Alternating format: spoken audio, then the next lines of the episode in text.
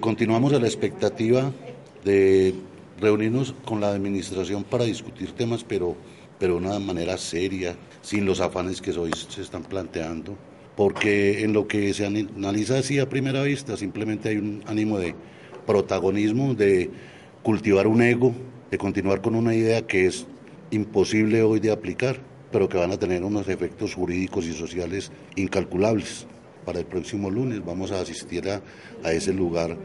que se convocó, que es yo digo que es el alcalde va a jugar de local en el auditorio del municipio. Lo vamos a esperar con los transportadores e invito a los otros tres colegas de las tres empresas.